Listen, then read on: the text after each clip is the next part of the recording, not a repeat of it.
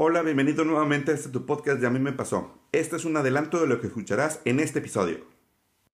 Sí hay que trabajar el tema de laminar, el tema de cuadrar, este, estirar eh, golpes y bueno, sí traemos un tiempo eh, promedio de reparación de 20 a 30 días. Hola amigos, buenas tardes y bienvenidos a un episodio más de A mí me pasó. El día de hoy, después de dejar el carro a reparación, pasaron una serie de circunstancias que me gustaría platicarlas y para eso invité a una persona que es experta en la parte de seguros también, en la parte de evaluación de daños y adicional también conoce sobre los procesos de reparación y quiero presentarlos. Es José Juan González. ¿Cómo estás, José Juan? Bienvenido a este tu podcast de A mí me pasó. ¿Qué tal, Armando? Buenos días. Un gusto saludarte y apoyarnos aquí en este episodio de A mí me pasó. Eh, estaremos contestando ahí las preguntas que se generen, tratando de aclarar y tener eh, la mejor visión de todo. Muchas gracias, Juan. Fíjate que algo que me conmocionó bastante fue llegar al taller y que y le preguntara, como todos los que hemos estado en una situación de taller, con una reparación de nuestro auto, y darle continuidad a lo que ya eh, me ha pasado anteriormente en el episodio anterior, es que llegué y pregunté cuánto se va a tardar la reparación de mi vehículo y, me dijeron una barbaridad de tiempo. Quería saber si esto es correcto. Lo que se llega a tardar un vehículo puede ser semanas, días, meses o qué pasa con eso.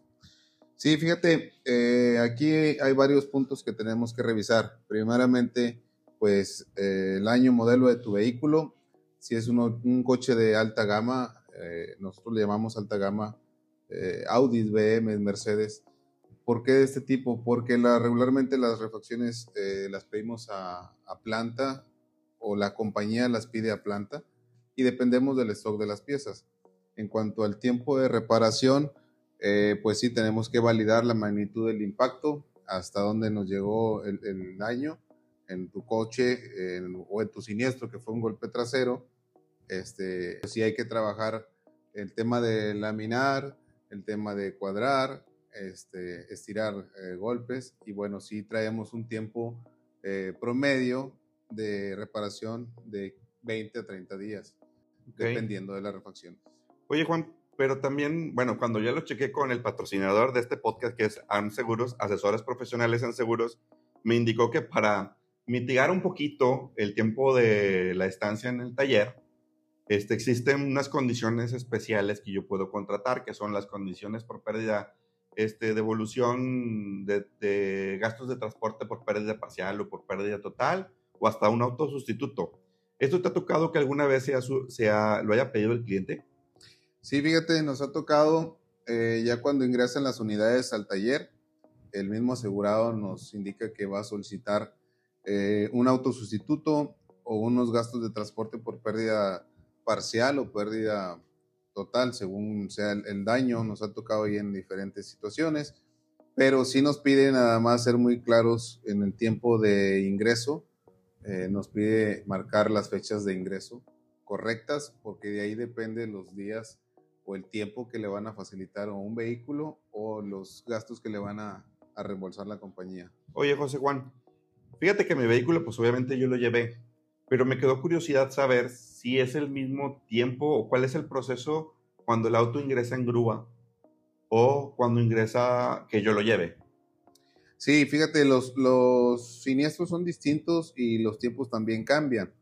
Regularmente eh, un siniestro en que lleva en grúa, pues sí lleva más tiempo tanto en evaluación como en reparación, dado que el siniestro eh, por ende es más, más grande o o tiene mayor daño, sufre más daño a la unidad, porque no puede circular, llámese por suspensión, llámese por sistemas de enfriamiento, este, o por la misma cuadratura de la unidad, ya no puede circular. En cuanto a un coche que llega circulando, este, pues no trae mayor daño, ¿no? Y dependemos ahí nada más este, de evaluar bien la unidad, evidenciar bien los daños y pues esos son los tiempos que cambian. ¿Qué requisitos yo como asegurado cliente debo de llevar para la reparación de mi vehículo a un, a un taller? ¿Qué requisitos? Lo que solicitamos en el taller es la orden de reparación. eh, tu identificación y la unidad físicamente. Ok.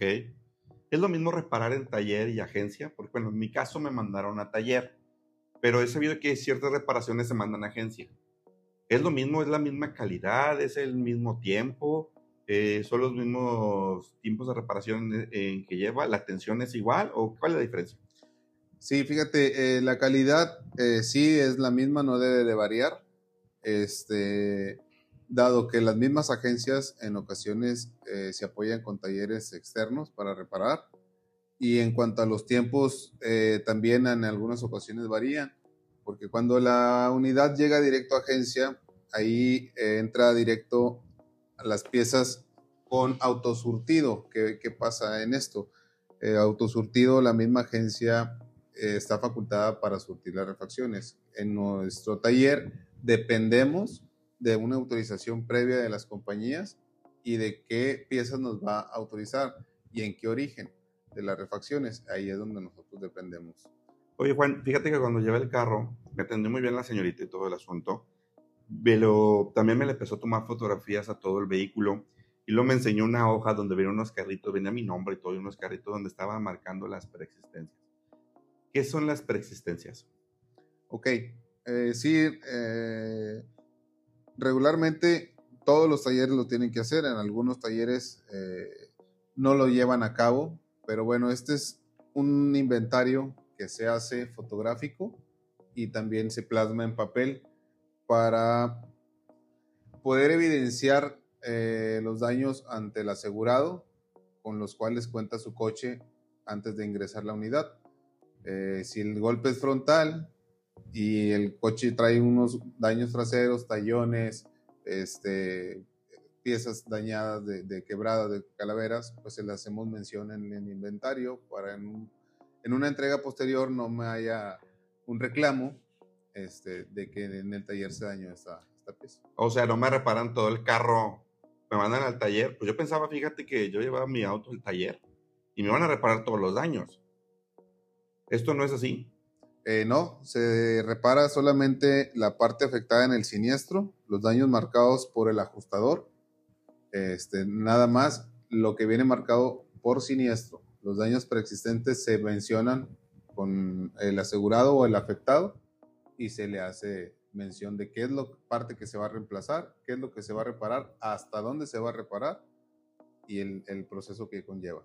En dado caso, es que comentas como los daños preexistentes, ¿Esos me los pueden cotizar en particular y se los tengo que pagar a la compañía de seguros o se los pago al taller? ¿Cómo opera eso? Como daño preexistente, eh, sí, nosotros hacemos una cotización, se le comparte al asegurado o al afectado y sí se puede realizar de manera particular. Esto ya es cliente taller y no hay que hacerlo con la compañía. Con la compañía solamente es el daño que es por siniestro, validamos si viene como afectado o como responsable. ¿A qué me refiero con esto? Si aplica o no un deducible. Me dijeron que iban a realizar un presupuesto, Juan. ¿Cómo, cómo ese presupuesto se realiza? Y, y también tengo otra pregunta. ¿Cómo saben qué piezas se cambian y se reparan? ¿Hay unos criterios? ¿Hay características? ¿Cómo es eso? Sí, realizamos un presupuesto, marcamos todo lo que es evidente cambio qué piezas son, son a cambio que no se pueden rescatar y qué piezas se admiten reparación sin afectar la calidad, estética y funcionamiento de, la unidad. Este, dependiendo de la magnitud del impacto y en qué área haya sido, es como consideramos reparar o, o reemplazar la refacción. En este caso, mi golpe es parte trasero y se llevó una parte de la llantita que desgajó, un costado y lo que es la parte de atrás del vehículo. Entonces, por ende, entiendo que se van a fijar en los criterios que están afectados en el volante de admisión para recapitular un poco. Pero, eh, ¿cómo saben? ¿Existe una escuela que les dice o un manual qué piezas se cambian y que se reparan? Eh, bueno, como manual no lo hay. ¿Cómo sabemos?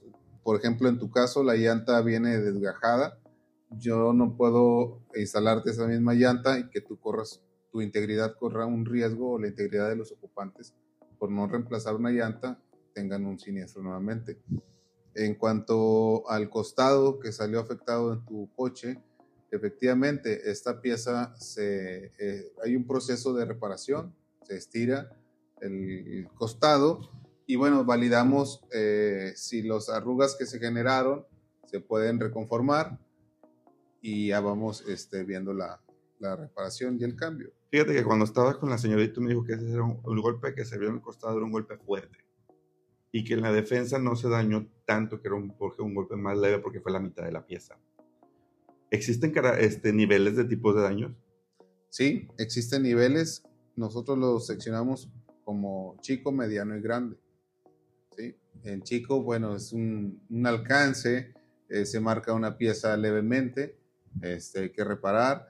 Eh, un golpe mediano, bueno, pues ya hay hendiduras, este, ya la unidad absorbió algo de impacto y bueno, ya el golpe fuerte es donde ya tenemos en situaciones pues que reemplazar en los costados, reemplazar los largueros, reemplazar los pisos cajuela, refuerzos, según lo que se haya dañado. Bueno, en mi caso en particular, obviamente trae, pues puedo decir que un desgaje de llanta. No creo que tenga un daño mecánico porque lo traje circulando. Pero sin embargo, ¿esto se revisa por parte del taller y se notifica a la compañía o no se revisa si no está marcado en el volante? Sí, eh, en este caso que trae, eh, no está marcado en el volante, pero sí se dañó la, llanta, nosotros hacemos una revisión mecánica. Este, una vez que ya se, se estira bien la, la, parte de lámina, que nos permite girar la llanta sin algún roce, que el rodamiento no tenga ningún ruido. Y bueno, también alineamos la unidad en el sistema de, de valga la redundancia, de alineación, este, que todos los parámetros cumplan los, los puntos marcados por la planta. Oye, Juan, disculpa mi ignorancia. ¿Incluye también, sin dado caso tengo un daño mecánico, el mantenimiento, el cambio de aceite y filtros de mi vehículo? No, no, no incluye, a menos de que en el siniestro se haya dañado el filtro de aceite, ahí sí reemplazamos lo que es el filtro y bueno, lógicamente el aceite por seguridad. Me comentó la chica adicional que porque el daño de la llanta que tenía que reportarlo a la compañía de seguros para su autorización, pero me dijo que también tendría que pagar un demérito. ¿Qué es eso del demérito?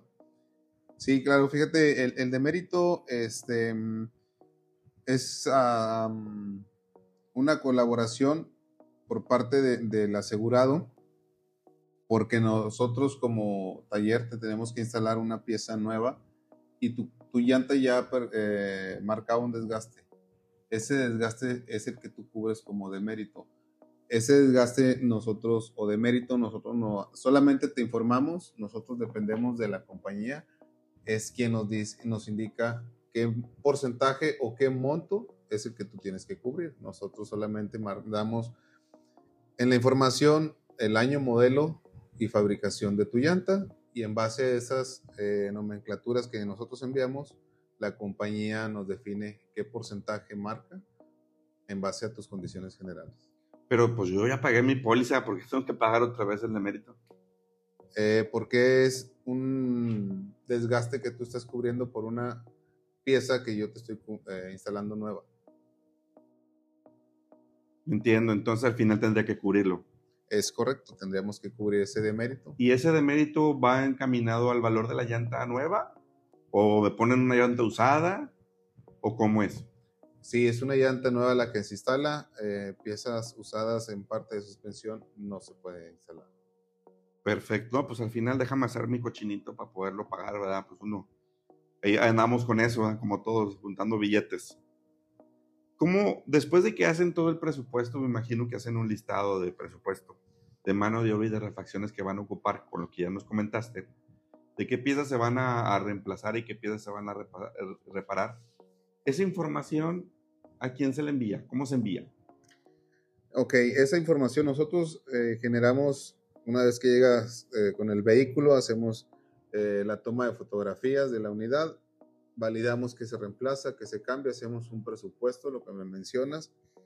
Eh, cambia de diferente eh, compañía, en algunas mandamos un, presupuesto a la, compañía, en alguna una evaluación, y la compañía es quien define este, qué se autoriza a cambio y qué se repara.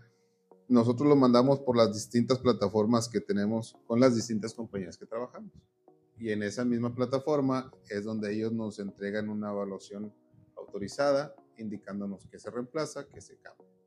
Oye, bueno, pero, por ejemplo, si tú mandas a solicitar 10 piezas a cambio y la compañía de seguro te dice, ¿sabes qué? De las 10 piezas, 5 las vas a cambiar y 5 las vas a reparar. ¿Las 5 las reparas? ¿O qué sigue después de ahí? ¿O qué pasa? Ok, sí, este, fíjate que es muy, muy buena la pregunta. Este, si nosotros mandamos 10 piezas que consideramos a cambio, ellos nos responden que solamente se reemplazan 5. Yo tengo que evidenciar que de esas 5, efectivamente puedo eh, salvar unas piezas, salvar o reparar, nosotros le llamamos, este, y las otras que no admiten reparación, yo tengo que justificarle el daño a la compañía para que me las sea autorizado. Para que te las proceda. ¿Y eso cómo se denomina? Esto se denomina eh, coloquialmente como complemento. Le llamamos un complemento. Eh, nosotros tenemos hasta 72 horas para enviar un complemento una vez que la compañía nos autoriza la evaluación. Yo tengo que validar conforme lo que yo envié, que me autorizaron y tengo hasta 72 horas para yo evidenciarle la información a, la, a la aseguradora, ¿no? Ok, después de que ya te autorizan las piezas, en ese sentido, ¿quién te surte las refacciones? Me imagino, como comentaste ahorita, el que surte las refacciones en la agencia, pues es autosurtido. Ellos mismos tienen esa facultad. Pero en el taller, ¿quién te surte a ti las refacciones? En el taller, quien me surte las refacciones son los proveedores que designa la compañía en base a, su protocolo de, entrega de refacciones. Desconozco si es por costos, si es por tiempo. Eh, ellos nada más me asignan proveedores y es el proveedor eh, quien me entrega refacciones. Traen un, promedio de entrega en general de las compañías de refacciones eh, es de 5 a 7 días. Una pregunta. Me imagino que si mi auto va a agencia, las piezas, como me dijiste que es autosurtido desde el punto de vista de seguro, pues obviamente se las pagan a la agencia y la agencia me pone piezas originales. En la parte de taller, pues obviamente me estás comentando que son otros proveedores qué tipo de piezas te mandan a tu taller. Sí, fíjate, eso es muy importante. Eh, las piezas que nos entregan los proveedores es el origen autorizado por la compañía. Nosotros eh, en la parte de mercado le llamamos nuevo alternativo eh, o usado original, que es una pieza igual a las que tu coche traía antes de un siniestro, es usada sin daño y en caso de que no se localicen estas piezas, nos autorizan una nueva original. Son los tres orígenes que manejamos, nuevo original, usado original o nuevo alternativo. Yo dependo del origen que me sea autorizado por la compañía y es la pieza que el proveedor me tiene que entregar, todas en óptimas condiciones. Eso de óptimas condiciones es para que tú puedas reparar. O si es una pieza porque así como son las cosas, una pieza eh, alternativa es por decirme que es Taiwán o es China, porque es un bonito nombre de decirlo. Pero esa pieza que es alternativa, ¿queda igual en mi vehículo que una original o que una usada? Porque entiendo que a lo mejor la usada es, es, pues es del mismo vehículo igual que el mío y es una pieza de lámina o es un plástico, pues debería de quedar igual. Pero en la parte de alternativa tienen las mismas medidas, ¿Cómo, cómo es eso? Sí, efectivamente, eh, viene la pieza igual, este, solamente pues cambia el tipo de fabricante que, que la realiza, pero eh, sí, la pieza al final del día, sea usada nueva, usada o nueva alternativa o nueva original, todas las piezas tenemos que este, instalarlas, cuadrarlas y bueno, ver las cotas o las holguras que tenemos entre cada pieza. Se llama o le llamamos cotas la apertura que va entre el cofre y la salpicadera, entre la salpicadera y el cofre, entre el toldo y la salpicadera. Entonces, en todas esas áreas eh, tenemos que medir y cuadrar bien la unidad para que se entregue. Y sí, todo, todo. En dado caso, Juan, ¿existe algo que yo pueda solicitarle a la compañía de seguros para que se pongan mis piezas nuevas originales? ¿Existe algo?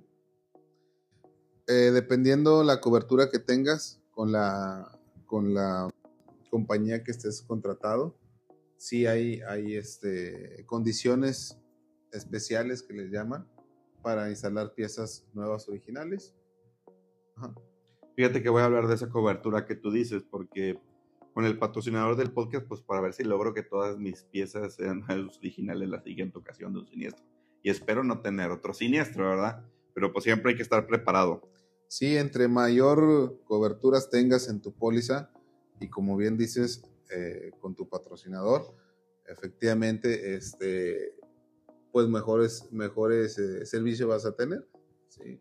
¿A qué se debe la tardanza en refacciones? Bueno, sabemos que con el tema de la pandemia hubo una situación de trazo de piezas eléctricas y ciertos componentes.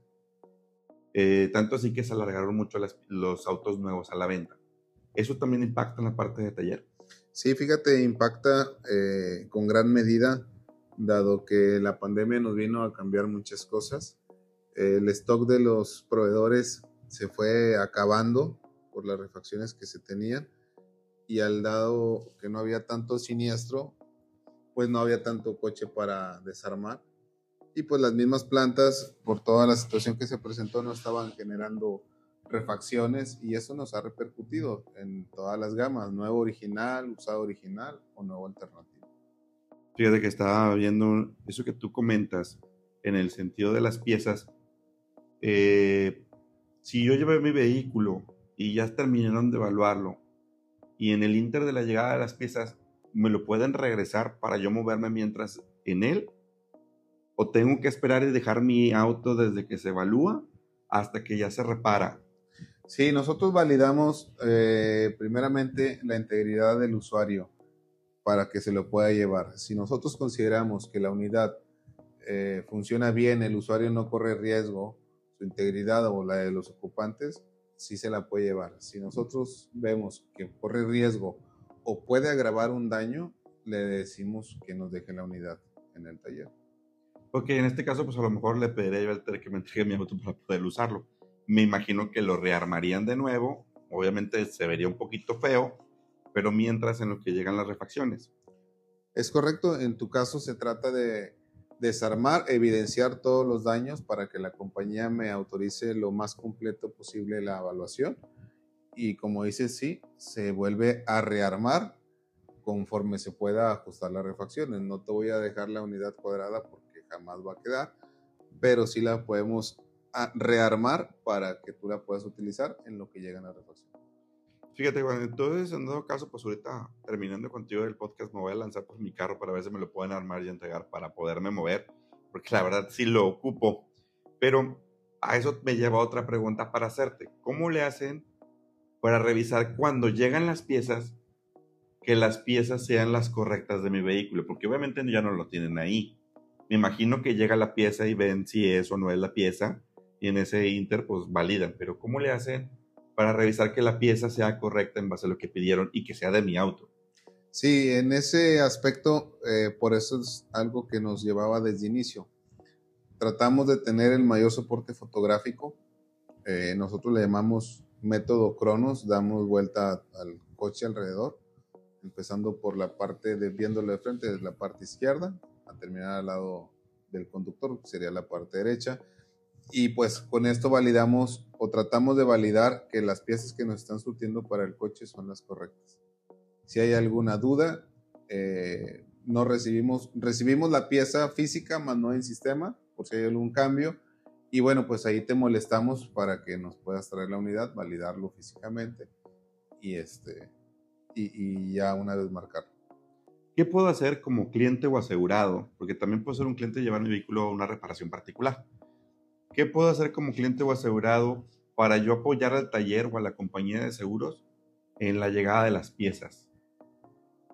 ¿Qué podemos hacer? Bueno, aquí lo que te puedo indicar o, pedir es realizar una llamada a la compañía validando que tu autorización o tu evaluación ya haya sido procesada por la parte del área de evaluación.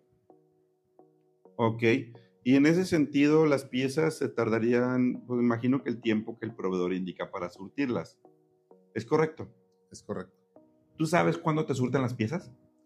Sí, eh, nosotros estamos aquí el, pues todos los días viendo qué piezas llegan, pero cuando llegan nosotros validamos para qué reporte es esa pieza y todos los días hacemos una revisión de las unidades que tenemos en piso y en el expediente de esa, de esa unidad, por ejemplo en tu caso, validamos qué pieza llegó, vamos marcando como recibido eh, y bueno, ya al tenerla completa, pues te vamos a, a solicitarnos ingreses la unidad a reparación. Ok. Quería preguntarte algo. ¿Quién es responsable de la llegada de las refacciones? La compañía de seguros es la responsable y yo tengo que ir, compañía de seguro, ayúdame que llegue más rápido de las piezas. Eh, ¿Taller es el responsable de la llegada de refacciones o el desabasto de las mismas? ¿O quién es el responsable del desabasto de refacciones o que las piezas no lleguen en tiempo?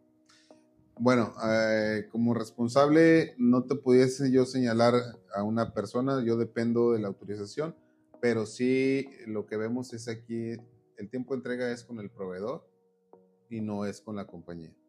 Ok. Creo que la verdad este tema, Juan, da a platicar mucho de la reparación de mi vehículo. Este, la verdad quisiera seguir platicando contigo, pero se me hace que voy a extenderlo a otro episodio más. ¿Nos acompañas en el siguiente episodio? Claro que sí, cuando gustes, eh, nos damos el tiempo y, realizamos el otro episodio. Bueno, mi gente, pues entonces los espero que nos escuchen en el siguiente episodio para darle continuidad al tema de la reparación de mi vehículo, de a mí me pasó. Y pues bueno, Juan, te agradezco el primer episodio contigo y gracias por estar con nosotros. No, gracias por la invitación y estamos a la hora.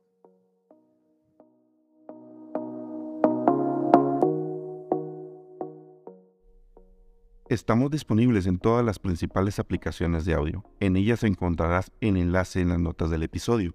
Solo toca o desliza el dedo en la portada. También encontrarás información de nuestro patrocinador. Apoyándolo, nos ayudarás a ofrecerte este programa de forma gratuita. Si te gusta lo que estás escuchando, de favor, otórganos una calificación de 5 estrellas y les digas a tus amigos cómo te ayudó esta información e invítalos a suscribirte. Esto fue A mí me pasó para que a ti no te pase.